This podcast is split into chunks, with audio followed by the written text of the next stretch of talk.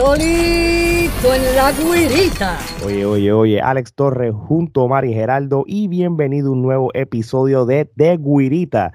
Seguimos hablando de los playoffs del NBA y qué es lo que está pasando por lo menos hasta hoy 26 de abril, que fue cuando se grabó este episodio, quizá cuando, a cuando salga este episodio en los próximos días, pues hay ciertas cosas que han cambiado y todo, pero por lo menos es lo suficiente para dar nuestros análisis. Pero antes, tenemos de invitado por primera vez a un pana que, que es un colega desde el mundo del podcasting, pero también es pana también porque siempre nos hemos ayudado desde hace par de años que cuando empezamos nuestra plataforma, siempre nos apoyó desde el día uno.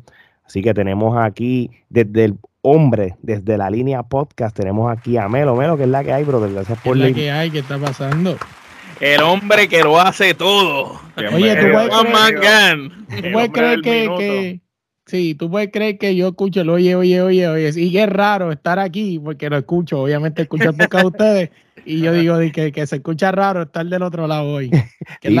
sí, sí, no, porque acuérdate de que fuiste tú, espérate, me quedaste el teléfono. Este, fuiste tú el, el, que nos entrevistaste primero a nosotros, hicimos el crossover para allá y, y, siempre como que pasaba algo que no cuadraba, porque, pero mira, tiene que, tiene que haber baloncesto. Después viene, después viene un episodio para la entrevista de Melo, una fogata trifulcosa. Tiene, tenemos que hacerlo, hablar de, la, ah, de hablar de la ah. lucha libre. Hablar, hablar de Génesis, de cómo tú te convertiste en podcastero y, y todas las personas que has entrevistado, porque tú lo mismo entrevistas a una cantante, un deportista, que entrevistas a un actor, a un escritor. que, si supiera que, al igual que ustedes, y, y, y este, yo decidí, o sea, en el caso mío yo lo decidí un poquito más antes que ustedes, pero vi que ustedes hicieron la transición y hay que, hay que hacerlo. O sea, me acuerdo cuando lo conocí a ustedes que era que era solamente lucha libre y ahora es Trifulca Media, donde hablan de todo. O sea, y hay que hacerlo porque si te encojonas en un solo sitio, pues, o sea, fue lo que hice. Si te das de cuenta ahora mismo, ya yo entrevisto a de todo un poco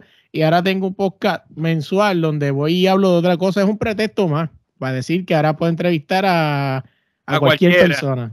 Sí, no, no, claro que sí, claro que sí. Y, y aunque, y como hemos dicho ya sin número de veces, todo empezó por lucha libre, pero desde antes de la lucha libre lo que realmente queríamos es hacer otra cosa. gracias a la lucha libre pudimos hacer cosas que, que estamos haciendo tres, años después. Como y, lo que... y cosas que, desde el principio queríamos hacer, pero pues digamos que la lucha libre fue la manera de abrir el hueco y crear el, fanbase para entonces... ustedes, ustedes, fueron, ustedes se dieron un Bad Bunny.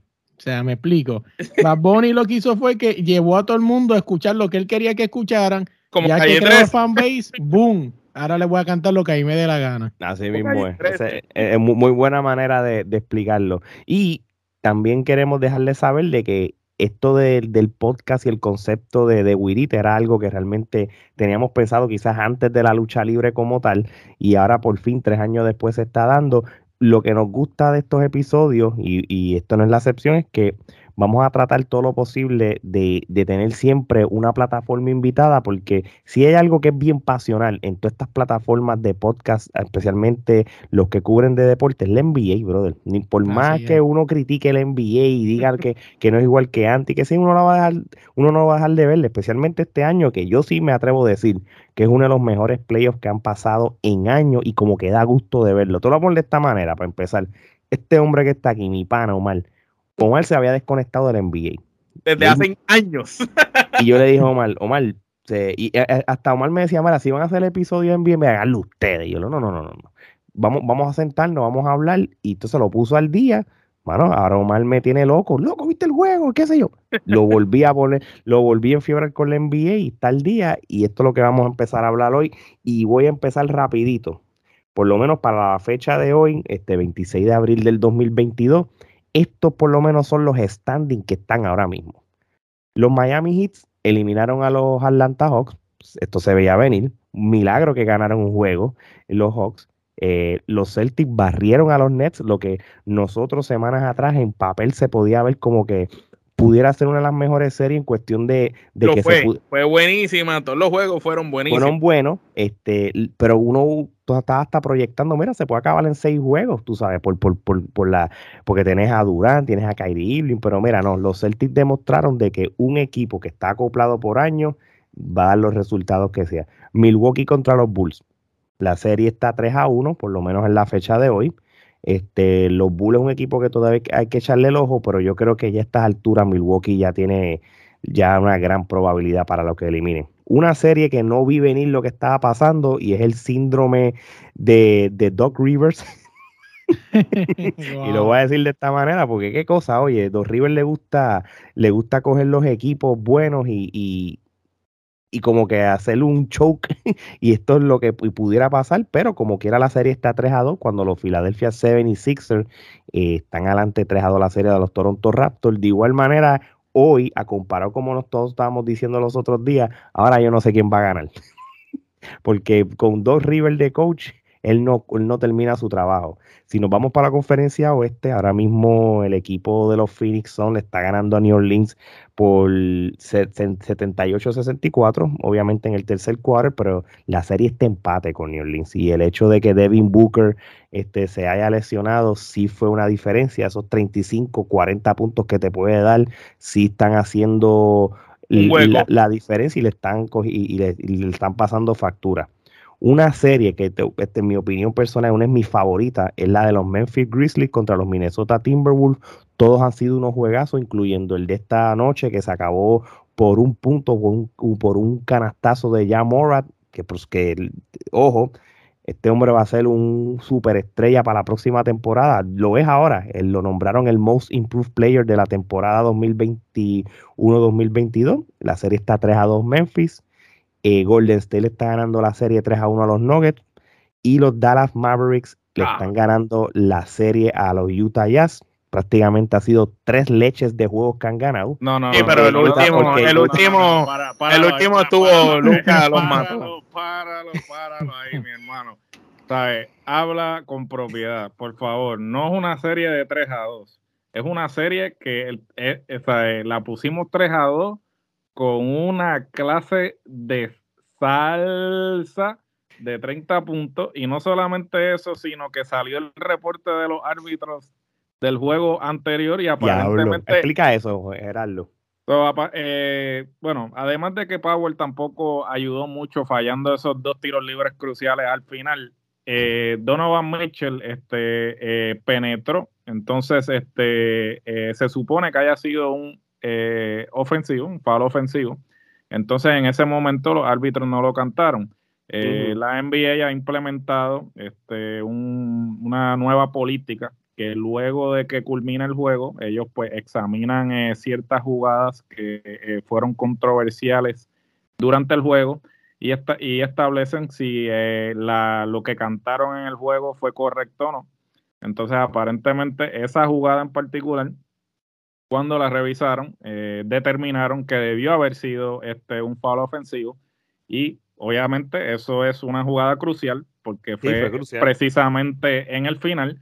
Y como no cantaron ese ofensivo, pues Dallas termina perdiendo este, ese juego que obviamente tampoco, vuelvo y repito, no solamente fue esa jugada en específico, fue el hecho de que Powell también eh, falló dos tiros libres cruciales, pero pues eh, si no hubiera sido por esos dos factores, quizás ya Utah estuviera allá en Cancún. Eh, sin embargo, pues este otro es el cantar. Eh, vamos a ver hasta cierto punto Donovan Mitchell, pues actualmente está lesionado. No se sabe si va a jugar o no. le hicieron imágenes y determinaron que no hay ningún tipo de desgarre o fractura, pero tiene moretones en las caderas. vamos a ver cómo, eh, va a regresar para el próximo juego. Pero nada, este, tranquilo, eh, estamos aquí, no hemos pasado la primera ronda en 11 años, eh, pero ya es hora, el momento es ahora, ese 1 y 2 de Bronson y, y Luca es lo que va a repartir el bacalao. simplemente este, aquí no nos montamos en guaguita, Maverick desde el 98 y tranquilo que lo bueno viene, lo mejor está por venir. Oye, Melo, que, para que yo siempre, y perdón por interrumpirte, yo siempre he estado en contra de, de eso, de esos statements de, los de los referees. Si ya lo cantaste, o sea, ya, que tú ganas con decirme eso? Que estás creando una controversia. no vas a quedar nada. Estoy No va a cambiar nada. de acuerdo. No va a afectar la serie en No nada. va a no. afectar la serie en nada, no vas a revertir. Decisión eh, eh, cantada, la decisión tomada. Decisión, o sea, es como, es como el fútbol, o sea, el, el fútbol, este, con todo igual, hay decisiones que este, están, eh, pasan con ficha. Y aún así después, pues viene un árbitro y dice, ah, no, mira, sí, este, vimos el video, mano. Si, si no va a cambiar el, el, el resultado no. del juego, pues no, no digan nada, porque o sea, de nada sirve. Al contrario, lo que estás haciendo es Va a agitar más este, al público. Sí, va a agitar más al público, está revolcando este el avispero, por no decir. Mm, No, la- claro. Eh, Yo Oye, pienso que la NBA debe, de los challenge eso, deben darle más challenge en esas últimas jugadas. Porque un challenge, eso era un challenge. O sea, no sé Eso por qué era- el árbitro no lo pidió. Que diga, no sé por qué el coach no lo pidió. Yo, yo todavía pienso que, lo, que los challenges este, es a conveniencia, en cierto sentido, tú sabes. Yo, yo, a mí los challenges, yo sé que tienen sus ventajas y sus cosas, pero yo creo que cuando el deporte no existía esta tecnología, yo creo que ah, era, era mejor este, gozárselo de esa manera. Lamentablemente hay cosas injustas que van a pasar y todo, pero un ejemplo, en, en un deporte como el béisbol es lo peor que ha pasado. Eso es, te créeme, de todos los deportes, en el béisbol es lo peor, es, es el peor deporte que, que tenga ese tipo de cosas. Ahora, volviendo al NBA y me lo voy contigo para, para buscar un poquito de objetividad a esta serie de, de Dallas y Utah. Este, ahora mismo, como estás viendo esta serie, ¿verdad? Este, ahora mismo la serie está, ¿cuánto? 3 a 2, ¿verdad? Sí. la serie está Doble. 3 a 2 ahora mismo. El próximo juego es en Utah. Este, ¿cómo, cómo, ¿Cómo tú ves esta serie ahora mismo desde el punto de vista tuyo? A Dallas no le conviene llegar 3-3 a Dallas. Él tienen que matar aquí en Utah. Y es, es difícil, pero lo pueden hacer. Este. Mano, yo, yo si supiera que ahí se me va a caer, ya se me cayó un braque que fue el de Brooklyn y yo estoy casi seguro que a mucha gente se le cayó también, Sí, pero tenemos mucha sí. fe a Durán y a Kyrie Irving. Y aquí se me va a caer otro que no me acuerdo por qué. Yo puse a Utah ganando esta serie a Dallas. O sea, Posible, posiblemente, Po- probablemente. posiblemente porque yo, yo había puesto en mi bracket a Utah y, y realmente, y esto yo, yo relajo con, con Gerardo. Yo, yo no, a- yo a estas alturas de mi carrera no tengo odios a equipos, ni odios a jugadores, ni nada. Yo no soy ya, eso, yo no soy de eso. Este, pero yo sí eh, fui como con un poquito cope. Mira, si Luca no va a jugar, como no se La tenían, la tenían más difícil. la tenían más difícil y como no había un jugador en Dallas que tú decías, no, pero no está Luca, pero está aquel. Y, y, y prácticamente el statement que pasó en el juego 1 fue una calla de bocas para todo el mundo. Mira, hasta los mismos fanáticos de Dallas no lo vieron venir, esos 41 puntos. Es verdad, y nosotros que hicimos el episodio pasado, no con uno, sino con tres fanáticos de Dallas. Exactamente, tú sabes. Pero yo creo que e- este tipo de situaciones, pues, lo, lo- lo- le, le conviene. Y, y yo creo que, que sí, yo creo que Melo sí tiene un punto bien importante y, y realmente tampoco podemos ignorar el hecho de que Utah es un equipo que ya está acoplado, llevan tres años top seed en la NBA. Son jugadores que, que, que llevan juntos ya cuatro años como tal y, y, y son no y es un equipo que es contendiente o sea, es contendiente y, y- y- y no se puede eh, eh, ignorar eh, esa parte Omar y con eso paso a otra serie este Pero y- déjame hablar algo de la de Dallas. Que y no eso es lo que te iba a decir Ah, hablaras ok, de Dallas eso fue lo que digo. Ah, ok, ok. Eh, eh, realmente, fíjate, eh, la única manera que pueda ganar Utah, ellos, ellos no van a poder neutralizar a Luca. Eh, ya los puntos que Luca va a hacer, él los va a hacer. No importa, porque quedó demostrado que el tipo puede estar guardiado por dos personas, tres personas, y hasta de espalda te la va a meter, guardiado, cayéndose al piso, viniendo de una lesión. Tú sabes, el tipo puede estar con los ojos cerrados, sentado de espalda y la va a meter. Eh, Ya, ya esos puntos tú tienes que contar con ellos. Es cuestión de que neutralicen al resto del equipo, porque Luca, él solo se puede echar el juego encima, pero necesita como quiera ayuda, necesita que cojan rebote, necesitan que hagan pases, y esto fue un, eh, un juego que aunque Luca fue la estrella, obviamente, el, el juego estuvo bien repartido, la bola se movió muy bien ese balón, hubo muchos momentos que Luca estaba bien pillado y otros jugadores hicieron la jugada. Así que yo veo a Dallas ganando, porque Lucas con ese último juego y esa barría asquerosa que le dieron a Utah, eh, Gracias, de verdad gracias. que lo- lo- los veo, los veo ganando, pero si logran neutralizar La única manera, el único chance que ellos tienen es neutralizar a todo el mundo, que sea Luca entonces el que, el que produzca, porque es lo mismo que con Milwaukee, Giannis es lo mismo, el chamaco es imparable, pues tú tienes que controlar a todo el mundo, que, que el único que produzca sea él, para que tengas algún chance, si no, no, no hay break. Y- Pero por los juegos corridos está difícil la cosa. Sí, no, y, y el Pero, problema ah. también, y, hay un detalle, y, y- y- y ya hablamos, ustedes hablaron de la parte de Dallas, pero hay unas partes de Utah, sí, hay una, hay, hay una razón por qué Dallas le dio una pela a, a Utah, quitando el, el- el juego que jugó Lucas, pero hay que ser realista. Cuando tú tienes un jugador como, cuando tú, cuando tú tienes un jugador como Bogdanovich, que se fue de 0-9 el field goal, cuando tú tienes a un Michael Conley que se fue de 1-6, cuando tú tienes un Donovan Mitchell que se fue de 4-15. Se Nueve están- puntos nada más. men. se- eh, cu- cuando tú ves esa, cuando tú ves a dos puntos de Bogdanovich, cuando tú ves que, que O'Neal solamente metió 5, 9 de Mitchell, Conley 4, esos son jugadores que te pueden meter y hacerte Doble dígito. 12, 15, 20 puntos, pues ahí que tú vas a ver eso. Y eso es la parte que, que, que Dallas tiene que tener cuidado. En Mm. Utah ellos no fallan. No, y no se puede ser ingenuo, ¿sabes? Aquí, este, yo soy el más fanático de Dallas, pero yo no soy ingenuo de pensar de que ellos van a tener ese juego malo que tuvieron por dos juegos corridos, ¿sabes? sí. Eh, y como digo, ¿sabes? Ellos estaban pésimos, no estaban metiendo el balón para nada. No, ellos jugaron malísimo y Lucas jugó excelente. Sí, jugaron malísimo. El hecho de que Gobert entró en, en faltas también no ayudó porque pues la única alternativa ofensiva que tenía Era eh, eh, era él y entró en foul y pues le anuló completamente el único plan que tenía.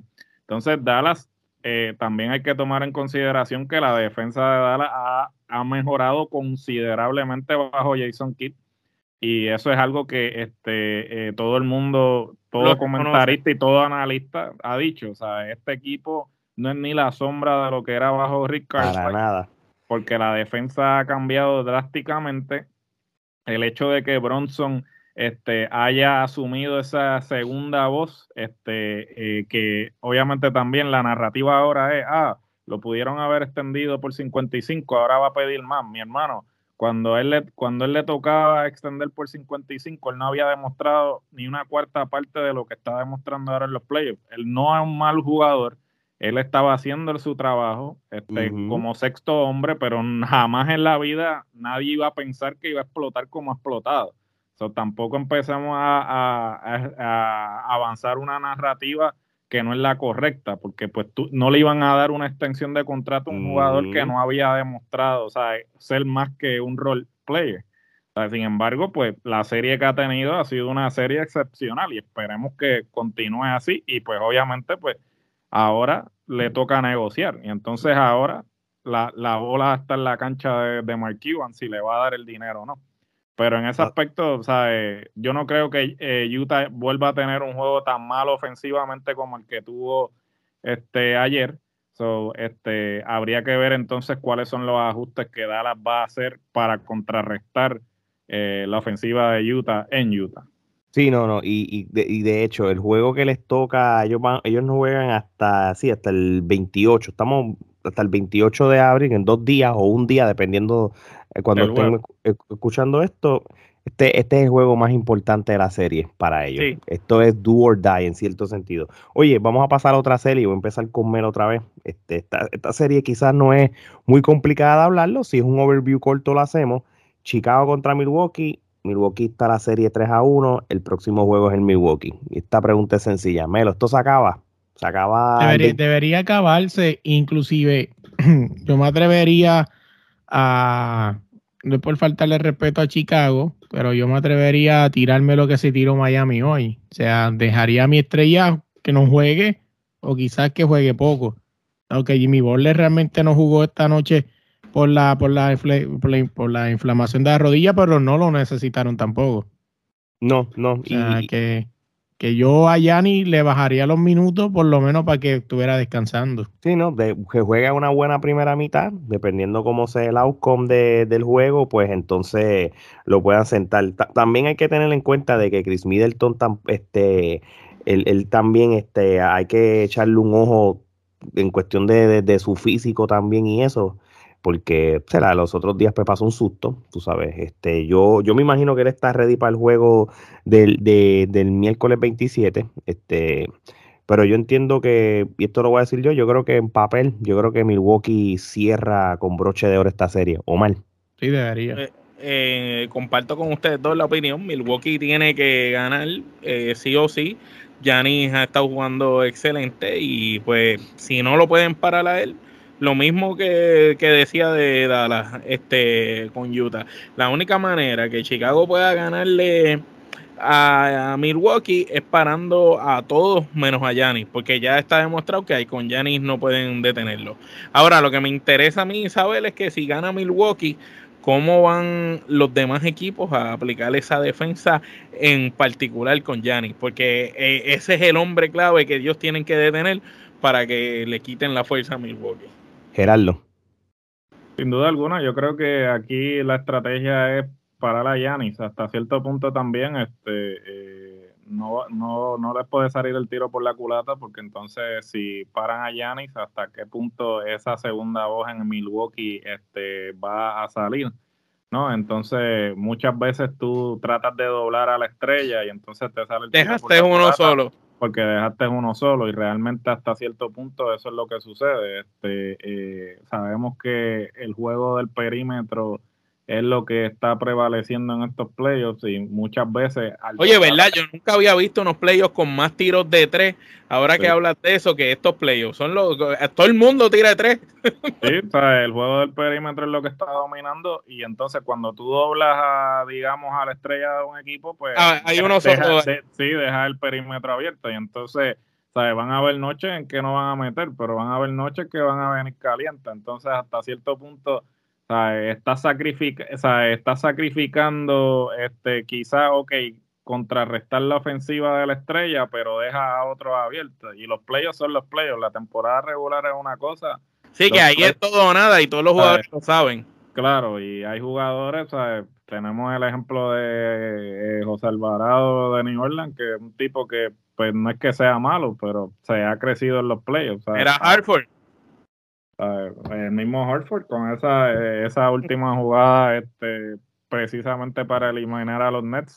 ¿Quién iba a pensar que Horford, que su estilo de juego ha, sido y otro día que metió de tres como dos corridos.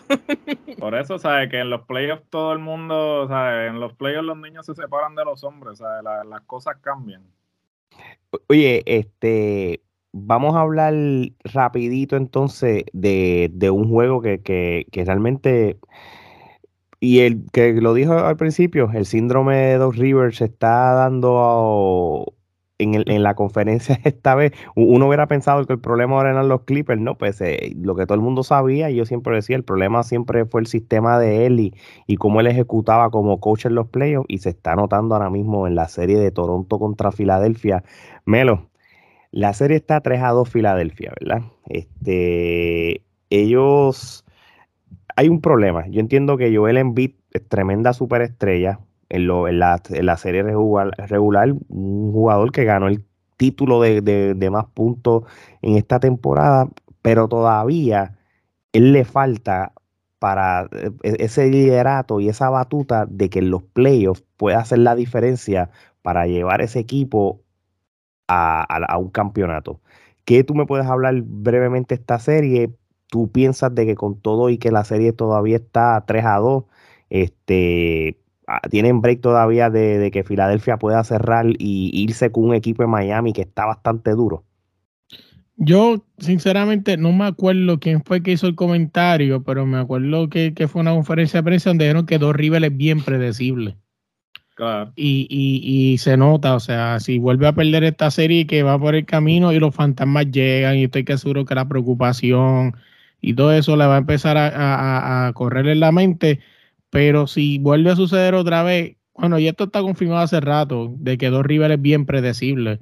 Y, y si vuelve a suceder otra vez, pues ya no, no, no es casualidad, o sea, ya no fue la culpa del otro equipo, ya entonces todos pueden decirle, apuntar de que todos pasaron por lo mismo y había un, una persona en común que era el coach.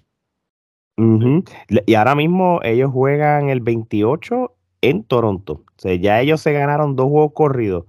Se ganaron uno en Toronto se ganaron el juego en casa, se robaron un juego en Filadelfia y no fue un juego cerrado, se acabó 103-88. Yo creo que ya este Toronto, como tú dices, eh, le, le, mangó el sistema de River, ese sistema predecible que, que tú ahora mismo estás mencionando como tal este, ¿cómo, cómo, cómo tú ves ese próximo juego? ¿Tú crees que cierra?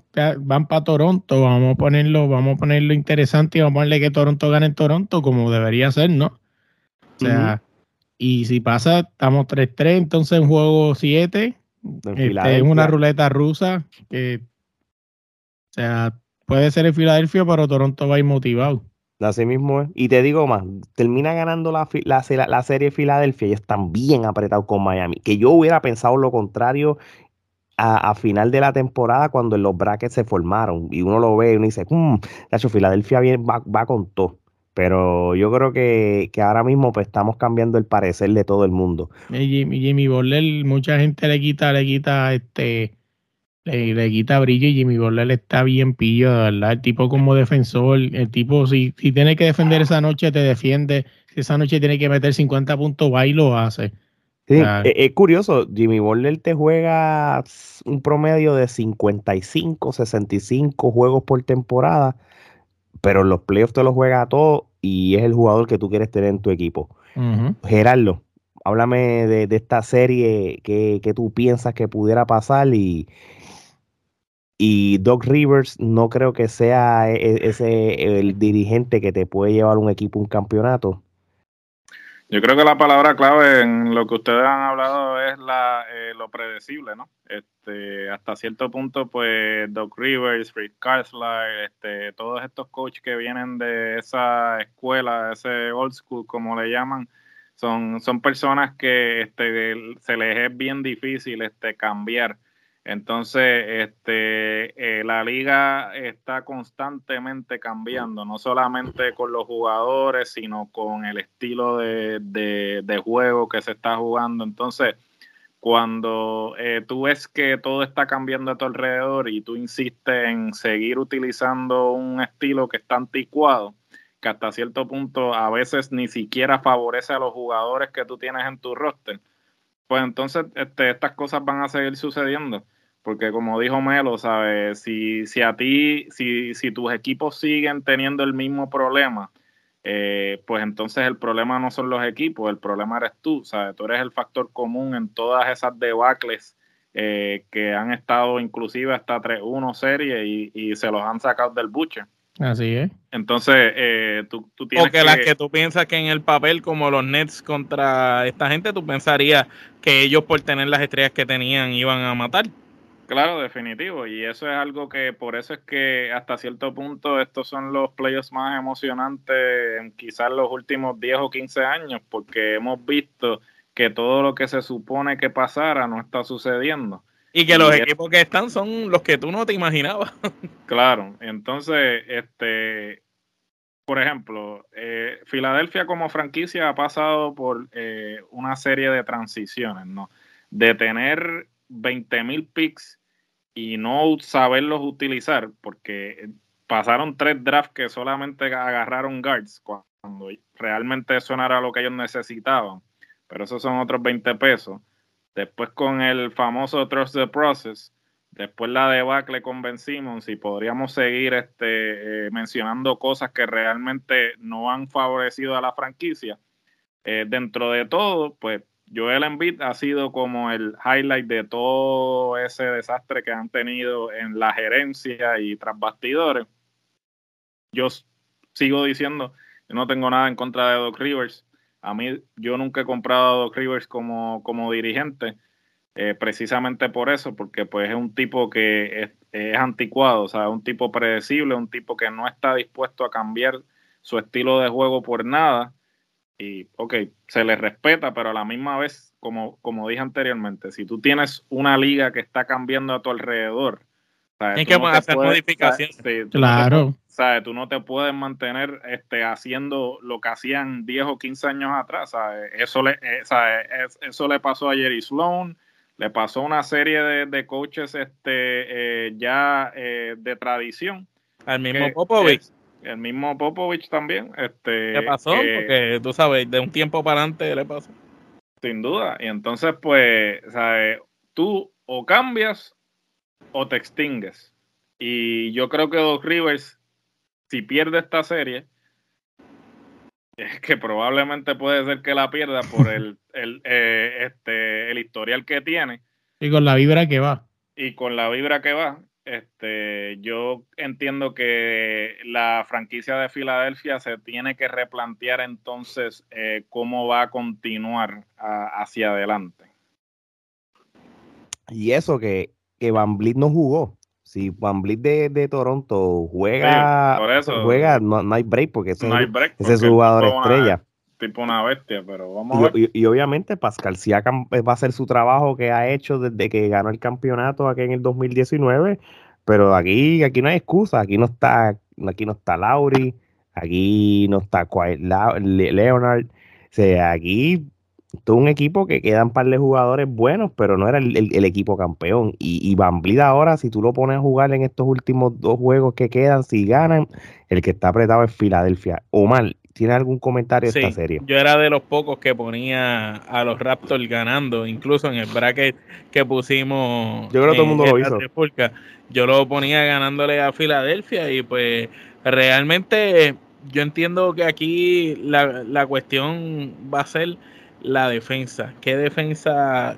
Si no cambian y hacen modificaciones en la defensa del equipo de Filadelfia, Toronto va a seguir su juego y ellos tienen, tú sabes, Toronto es un equipo que, que no es que tienen ahora mismo con los que están jugando, no es que todos son una superestrella, pero son buenos jugadores. Y cuando el balón se reparte en conjunto y muchos jugadores buenos hacen su aportación, como fue aquí, que más de cinco jugadores fueron doble dígito, pues las cosas salen bien. Exactamente, no, estoy muy de acuerdo contigo. Oye, vamos un momentito para la conferencia oeste y vamos a hablar de esa serie de Golden State contra los Nuggets. Este, yo creo que esto también puede ser una serie que, verla en papel, puede ser que sin duda alguna se Ya hubiese tenido que haber acabado hace rato. Sí, sí desaprovecho. Dale, pues, empieza tu melo. Este, ¿qué es lo que esperamos del próximo juego? Se supone que Golden State hubiese cerrado esto hace rato cuatro series, estuvieran bebiéndose unas piña coladas allí en, en allá en, allá en, su ciudad, pero no sucedió.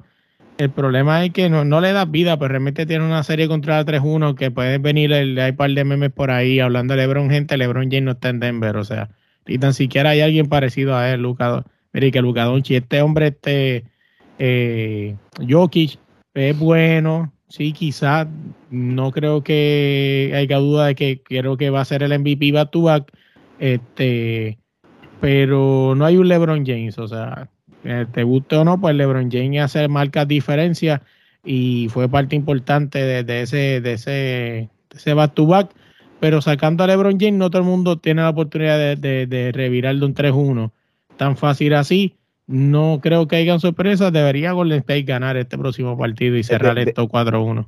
De hecho, el juego que perdieron contra Denver, eso fue un juego que, fue bien cerrado. En un momento dado, cuando quedaba menos de un minuto, Golden State hasta se fue al frente y pues, pues un, hasta cierto sentido un golpe de suerte como, como Denver ganó, sin estarle grito. Pero lo único que te voy a decir, para pasar entonces con Omar, es que realmente Golden State va a jugar en la casa y Clay Thompson y, Stephen Curry lo que va a dar es una una, cátedra, de, una cátedra de, cómo los Splash Brothers juegan en, su mejor momento. Omar. Clay Thompson desde que llegó de la lesión, lo que está votando por ese brazo es el verdadero super tubo y lo ha demostrado en los últimos juegos. Stephen Curry ha mantenido su juego, Damon Green ha hecho las aportaciones porque él es el jugador de rol necesario, el que saca por el techo a los contrincantes, el que hace el trabajo sucio y está ahí en el momento indicado y con ellos tres nada más, eso, es cuestión de tiempo para, que ellos maten eso. Y como dijo Melo, no hay un jugador superestrella en el otro equipo que tú puedas decir, ok, este tipo puede echarse el, el, juego. Como quizás cuando jugó Boston con los Nets, ese último juego, tuviste a Durán que apretó y jugó como, como no había jugado en toda la serie.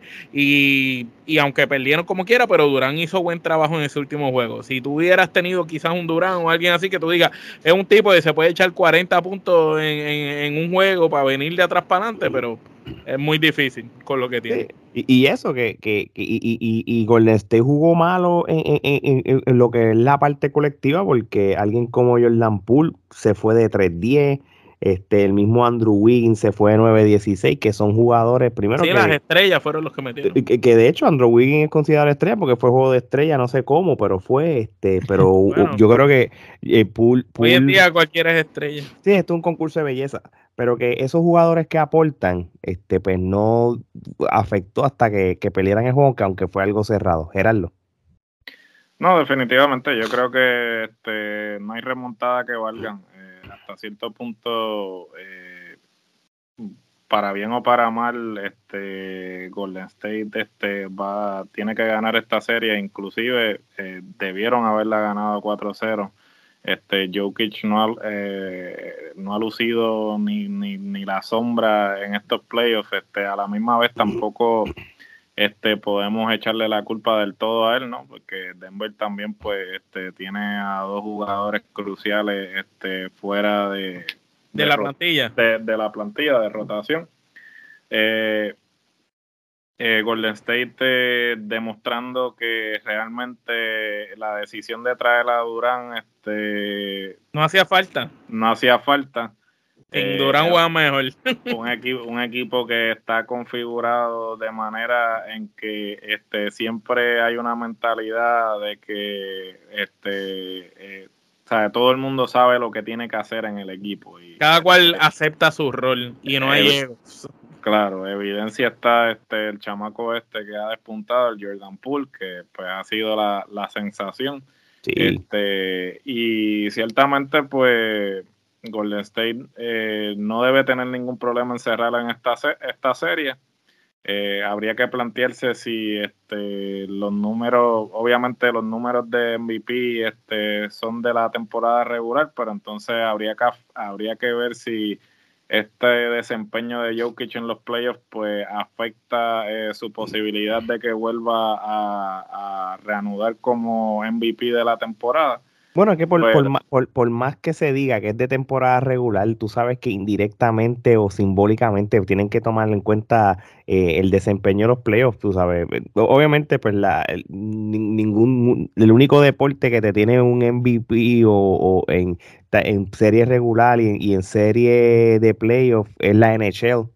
De, de, hockey, que ellos tienen un premio como tal de, de cómo tú jugaste en los playoffs, no importa si entraste a la final y no, que, que, pero este la, el NBA no funciona así, pero pues hay una posiblemente, tú sabes si es que no veo a quién quién pueda ganar la MVP que no sea Jokic. O sea, yo sí, creo que ese, claro, ese por, es el detalle, es la ¿sabes? que los números de temporada regular de él, ¿sabes? son son no hay no no pare más, no hay no hay forma de que de que él no reanude como MVP, ¿sabes? Porque en temporada regular los Mató. números están eh, los números están ahí pero como sabemos que este lo, sea, eh, tú puedes ganar 200 peleas y pierdes una, pues la gente y te no buscan por la última. Na, nadie se va a acordar de las 200 que ganaste, te van a buscar por esa última que perdiste y hasta cierto punto, por eso digo que este desempeño que él ha tenido en los playoffs, pues ciertamente puede afectar este, las votaciones para que mm, él vuelva no, a no, claro. reanudar como MVP. Y, y, vamos a ser realistas, tú sabes, no lo puede hacer todo, tú sabes, el hecho de que Jamal no. Murray no está jugando, ni Michael Porter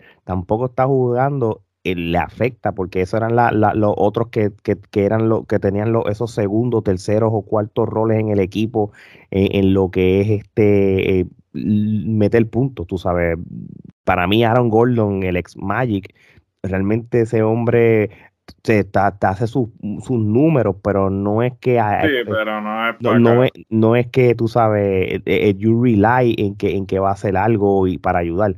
Oye, este y con esto podemos ir ya cerrando como tal, ¿verdad? Este, Dallas, eh, ya hablamos de Dallas, nos falta Memphis contra los Minnesota Timberwolves. Toda una serie súper buena, es la más entretenida para, en mi opinión, de, de todas, porque, porque déjame decirte una cosa, los Timberwolves este, este año vinieron a, a darlo el todo, y este equipo de los, de los Timberwolves, si se quedan así como están, este equipo en los próximos años hay que tenerle miedo, brother. Va, va a despuntar.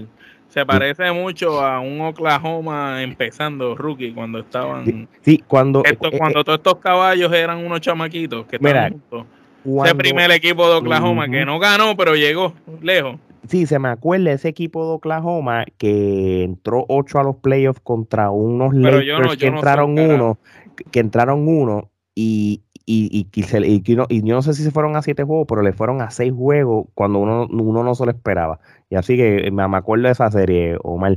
Oye, Melo, Dime. 3 a 2. Memphis le está ganando a Minnesota. Este, Memphis tiene algo constante, algo que realmente se está cargando el equipo, a pesar que tiene otras voces cantantes, pero ya Morant, ¿qué tú, qué tú me puedes hablar de esta serie? Mira, ahora mismo cuando estamos aquí hablando, estoy mirando, eh, eh, aquí viendo el loop, el, el post de Jim Moran. Y digo, aquí hay tantas fallas y es que tú te das de cuenta que la NBA es un espectáculo porque si tú te vas por lo legal, lo legal, de lo que dice la regla de la NBA, supone que es un ofensivo. Porque el hombre está, el hombre se colocó con tiempo. En posición ya, se colocó con tiempo en la posición, fuera del semicírculo, en posición vertical. O sea, sin, o sin obstruir la, la, la, ofensiva. en, el reporte, en el reporte después del juego van a decir que debe haber sido ofensivo. Sí. o sea, para nada, porque no van a ganar nada. Básicamente, este, si nos vamos por la ley del baloncesto, eso es una ofensiva clara, pero no se la cantaron por no dañar el, el show. Es que esas pequeñas cosas son las que a veces me, motivan, pero son cosas técnicas. Estoy casi seguro que el que escucha eso dice, ahora lo estoy pensando, ahora que me lo, lo está diciendo. O sea, es algo técnico que casi nadie lo mira. Pero yo creo que Murphy debe pasar, eh, ojalá y pasara para que siga como el proceso. sí. como sería un proceso que, yo pienso que se merecen la oportunidad de, pasar, porque esto viene desde antes. O sea, me acuerdo cuando el año pasado jugaron el play-in, le hicieron la vida imposible a los Golden States. Este, y viene, y eso no viene de antes, viene de mucho más antes todavía. O sea, y yo pienso que por el proceso, sí, ojalá y pasaran para la próxima ronda. Claro, porque, porque e, e, es, un equipo que, se ha creado a base del draft y todo. Tienes un, un Carl Anthony Towns que se ha mantenido fiel a la franquicia. Que debe salir de ahí ya. debe posiblemente, pero si yo creo que si ven el desempeño de cómo ha sido los Timberwolves en esta temporada y todo, yo no sé cuánto le queda de contrato y eh, aún, este, pero ¿Qué, qué, equipo lo, van a coger después para hacer un super equipo? Y, ahora mismo los super equipos no están dando pie con bola como tal. Se ha demostrado que jugadores franquicias, como el caso de Giannis, ha llevado a, equipos lejos. Ahora mismo tú ves un equipo como el mismo Memphis Grizzly que tú lo acabas de mencionar, que, tú tienes un, un Morant que, te está Celtics con Tantum.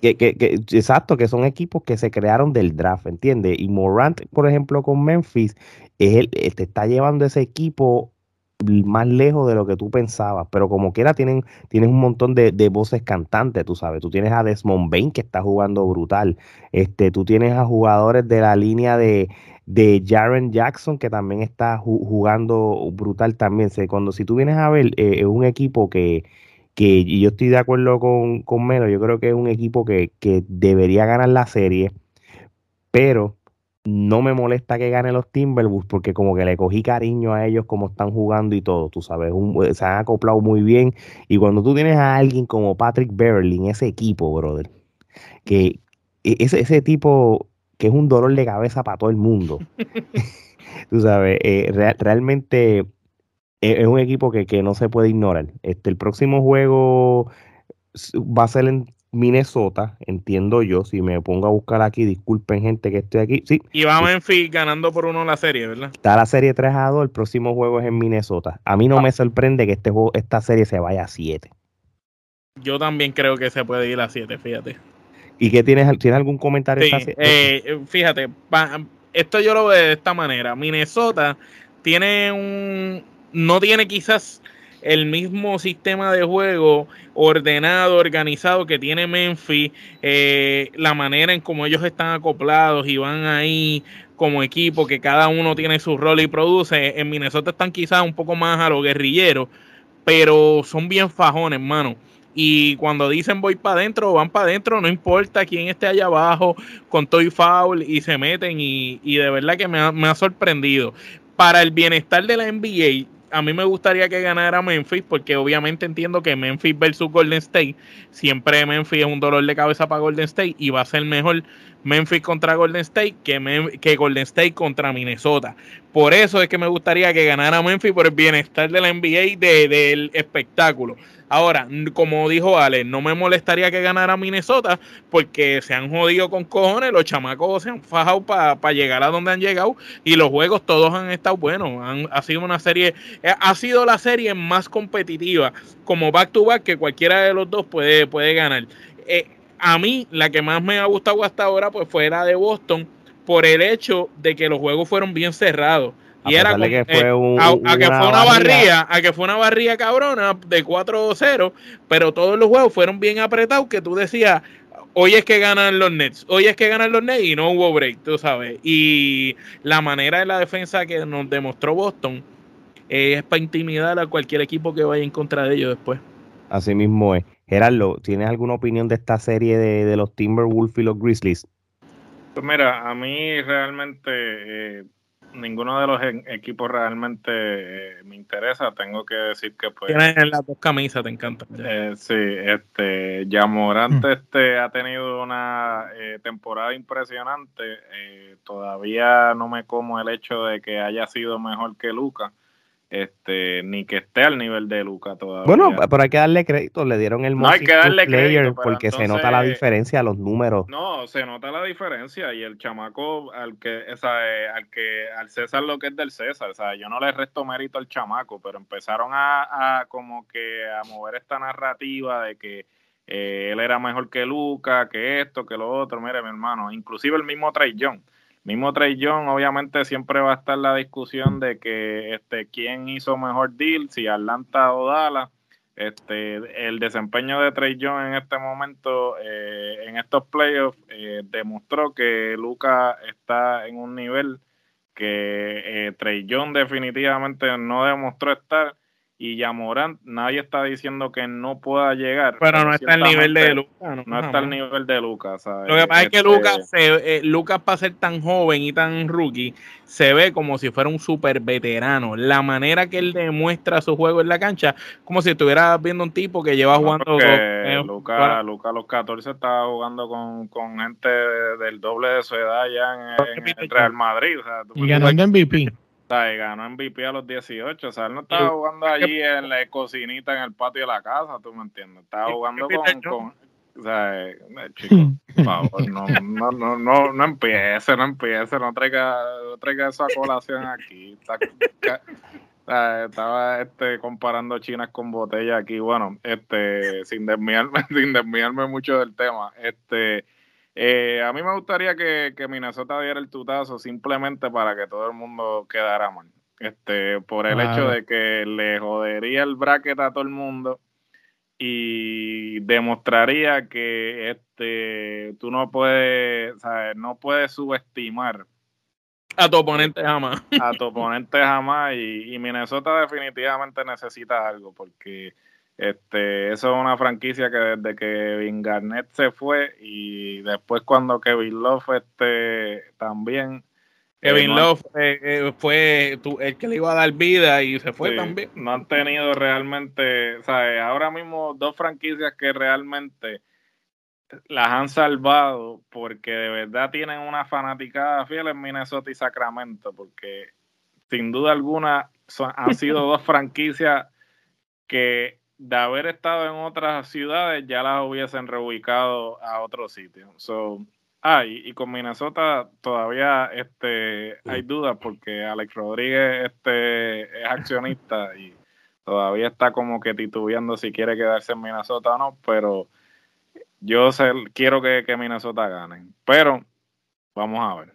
No, seguro. Este, yo creo que ya lo que resta decir de, de, esta, de este episodio es ver qué va a pasar de aquí a los próximos días, este, ver si realmente Miami se cruza con Filadelfia al fin y al cabo o con Toronto. Entendemos que la serie que, se va a unir con Boston va a ser Milwaukee, que eso va a ser una serie buenísima porque mm. estamos a jugar el, el número 3 contra el número 2 al igual de que, y, y, esto es como todo, aquí a veces no es el mejor equipo, es el mejor macheo que hay entre los equipos.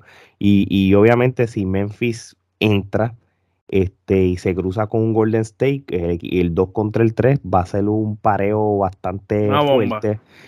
A diferencia de que si Minnesota del palo, pues yo creo que ahí sí te digo que no va a tener break con Golden State por el pareo como tal. Golden State lo va a barrer. Sí, ahora de la misma, viendo cómo, viendo también ahora cómo está pasando con el equipo de Phoenix contra New Orleans, que lo que lo voy a mencionar breve, porque ahora mismo eh, están jugando ahora mismo, quedan menos de cuatro minutos y Phoenix está ganando por como por apenas nueve puntos. Tú sabes, aquí puede pasar cualquier cosa pero vamos a asumirle que Dallas y Phoenix entren. Yo creo que viendo el panorama de cómo está Dallas todo, se lo lleva. Dallas se lo puede llevar porque eh, tienes un equipo sin Devin Booker. No sé cuánto cuántas semanas están pronosticando el regreso de él.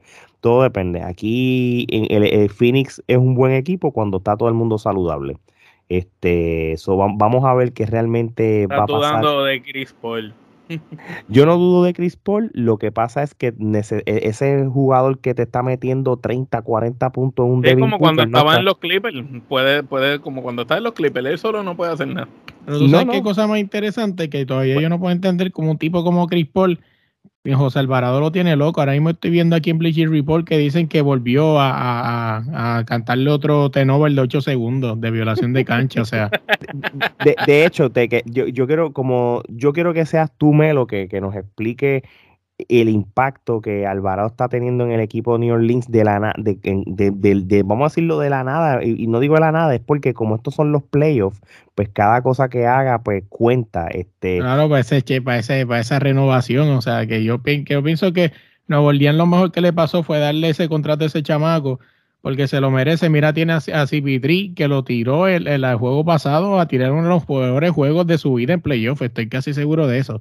Y ahora cuando estoy viendo aquí, lo puso, lo tiene, le ha quitado balón, eh, le ha puesto a, a, estar 8 segundos en su propia cancha. O sea que básicamente es como que te tienen yollado, como dicen vulgarmente en Puerto Rico, y se llevó una técnica también ahora mismo en esa misma jugada. O sea, dice CP3.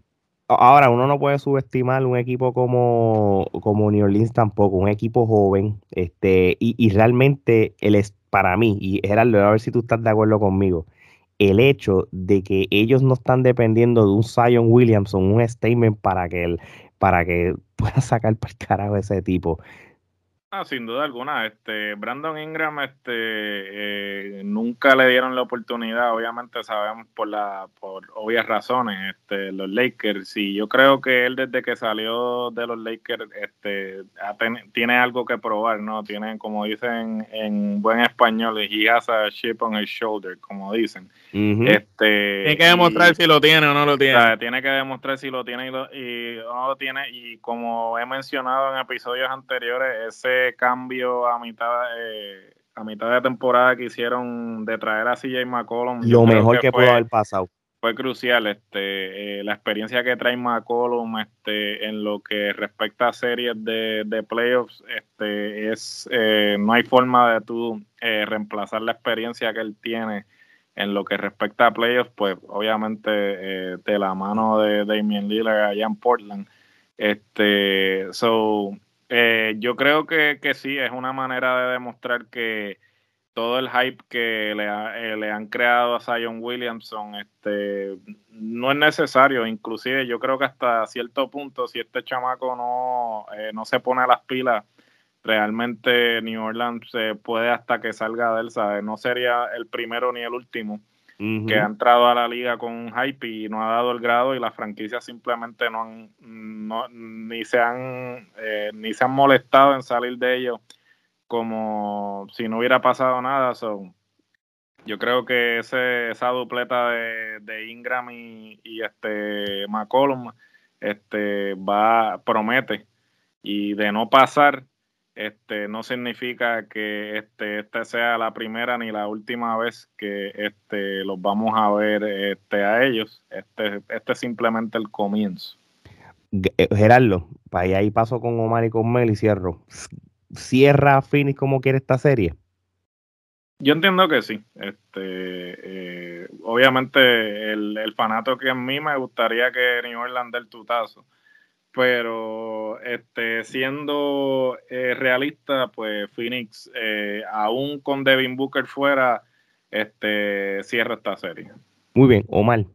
Lo mismo, eh, entiendo que Phoenix cierra y Phoenix contra Dallas es lo próximo. Melo.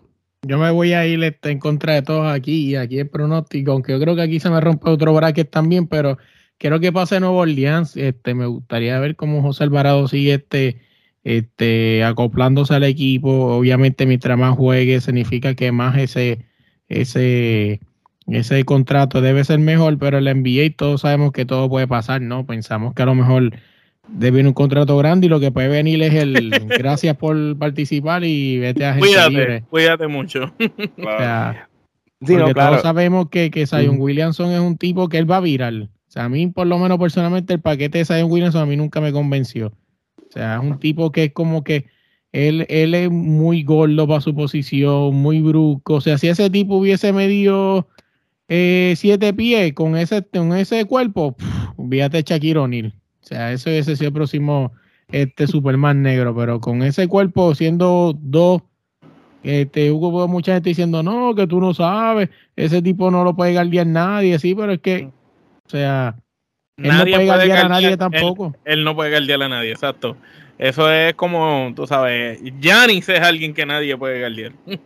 Sí, pues mira, en el caso mío, este, todavía, este, yo sí puedo pensar todavía que Phoenix, este, puede ganar.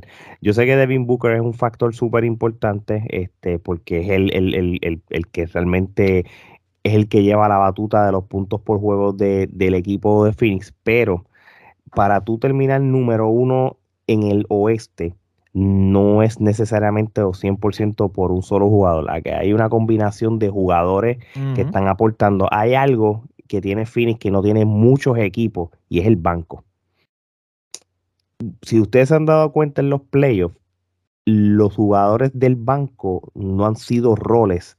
Y, y muchas veces ni en la temporada. En la temporada, por lo menos, si el, el roster de 12 a 13 jugadores, hay un máximo de 7 jugadores que van a estar bastante activos y productivos. Phoenix te tiene por lo menos, un- por lo menos 10 jugadores de roles que te están ayudando a, a- a- descansar a los jugadores Como del Boston. cuadro. Y como Boston, exacto, Boston, Boston, otro tiene ejemplo. un, Boston tiene un equipo así que utilizan en rotación a casi todos los jugadores. Exactamente. Y ahora mismo que, que- que el juego está corriendo ahora mismo con menos de dos minutos, eso es lo que está pasando ahora mismo. No está Devin Booker, pero hay varios jugadores del banco Sigue la que, rotación, que ¿no? Para- están, lo están rotando bien y, y está haciendo un rol. Este, de igual manera, eh, New Orleans me gusta, me gusta el equipo, me gusta lo que va a pasar en los próximos años y no estoy visualizando a Zion Williamson. Vamos a ser realistas, si Zion Williamson se pone para su número, rebaja y hace las cosas, va a aportar al equipo, pero no va a ser la voz cantante. La voz cantante va a ser Ingram y McCollum. Yo creo que cuando trajeron a McCollum es que ya se rindieron con Williamson eh, indirectamente, porque de lo contrario no lo traían como tal. Se vamos a ser realistas. Y eso que eso, vamos a ver lo que pasa. Bueno, Melo, este, te doy las gracias por sacar el tiempo para estar un ratito con nosotros. Espero que no sea la última vez. Tenemos No, claro todavía. que no. Para mí es un honor, de verdad, que, que sentarme a hablar con ustedes un rato. No, no, el honor es de nosotros. Este, yo creo que nos diga este, dónde podemos conseguir más sobre desde la línea podcast, las redes sociales, la plataforma. Este, obviamente todo va a estar también aquí en, en pantalla. Los micrófonos son tuyos. Oye, eh, donde escuchan esto, pueden buscar desde la línea en Spotify, en Apple, pueden buscarlo como desde la línea podcast. Este, ¿qué más? Nos pueden buscar en Instagram como desde la línea podcast también. Allá ponemos de todo un poco, noticias y todas esas cosas. De verdad que, que tienen que estar bien pendientes. Este año promete. O sea, estamos tratando de legislar algunas fechas a ver si nos dan la oportunidad de cubrir en vivo, que es una experiencia que he tenido, tuve la primera vez el año pasado con ir a Miami a cubrir el primer Américos del 3x3, que fue una experiencia brutal. O sea, ustedes que han tenido la oportunidad de ir a cubrir el evento saben que en verdad que es brutal tener de frente a un tipo como Carlos Arroyo, a Barea, este, y entre otros más que vi allí en Miami. O sea, tú dices, "Mira, igualito que en la televisión o algo así, no sé. Este, Ujú. uno le entra rápido el, el fanático. Pero Claro, la verdad que tienen que estar bien pendientes, que vienen cosas bien interesantes. En Instagram nos busca como desde la línea podcast y en cualquier plataforma como desde la línea podcast también. Así mismo, eh, mi gente. Tiene ahora mismo pues, alrededor de 339 episodios y, se, no se, y se podrán imaginar el, sinnúmero de talentos que él ha entrevistado que, mira, e, es, como todo. El, Desde jugadores profesionales de deporte, este, coaches, este, artistas, cantantes, muchachos de todo el mundo. Sí, no, este, y, eh, gente de, de, los medios que están empezando, dando la oportunidad que se expongan, eso es bien importante y eso no, no me, me nos recuerda que nosotros estamos en esa misma línea cuando hay luchadores que están empezando, que les damos la, oportunidad y la exposición para que se deje a conocer, él hace lo mismo. Él hace lo mismo, él puede tener, él te puede entrevistar a una Zulidía, como también te puede eh, entrevistar a, personas como Deborah Broom, eh, que, que, son personas que quizás no mucha gente los, las conoce, pero eh, tienen la exposición para que los conozcan más. Así que, Melo, de verdad que muchas gracias este, por, por ser parte de este podcast y gracias por, por, por aportar en esta comunidad de podcasteros que, que es bien importante que todos nos ayudemos. No, así es, y no, no me diga eso, pues en verdad me siento como que medio me da un poco de pacho o sea, no, al final del día yo siempre he dicho que yo soy bien pro colaboración, o sea, a mí me gusta colaborar, siempre le he dicho que, que una de las cosas que tiene que cambiar en esto de los podcasts es que nos estamos convirtiendo en la televisión. O sea, supuestamente mm. estos medios nacieron para combatir lo que era la, las piñas en la televisión, lo que era de que solamente algunos sí y otros no, y nos estamos convirtiendo en eso. O sea, los, podcasts se están convirtiendo en eso. Ahora si no tienes los números, no, no eres negocio, es y los otros, o sea, se ha convertido en eso y, no puede parar. O sea, por una de las cosas de las que el podcast se convirtió tan exitoso fue por la comunidad que había. O sea, cada, el bizcocho es grande, el bizcocho da para todo el mundo. O sea, pueden escuchar a cualquiera. A lo mejor no, a lo mejor hay personas que nos descubran ahora, como hay gente que a lo mejor no nos escucha ninguno de nosotros dos, escucha a otro, este, que le gusta que se informe, pues no importa. O sea, que yo siempre he dicho que, que es bueno colaborar y olvidarse los números. Al final del día los números se pueden engañar, o sea, siempre le Los números se pueden alterar y se pueden comprar. claro. Una estadística para el ojo visual del marketing, pero los números se pueden comprar. Así mismo es. Así que ya lo saben, mi gente. También pueden seguir la Trifulca Media en todas las redes sociales, idas y por haber. Eh, también suscríbanse a nuestro canal de YouTube para para que vean episodios como este. Si no, no, si no les gusta el YouTube y lo que les gusta es el podcasting, pues mira, sencillo, vayan a, la plataforma de podcast favorito y suscríbanse o denle follow dependiendo la que ustedes prefieran. Así que ya lo saben mi gente. Y Phoenix ganó el juego. Esto es una última hora. Obviamente cuando lo escuchen ya pasó un día, maybe. Pero ya sabemos que la serie está 3 a 2 y puede cambiar los pronósticos de cada uno. Así que ya mi gente, ya lo saben, cuando tú tienes a alguien desde la línea podcast que, que está aquí, que ha entrevistado los mejores de los mejores y tienes aquí a la Trifulca Media unido, es sencillo, no somos regionales. Así que parte de Melo, Geraldo, Omar y Alex, esto es hasta la próxima.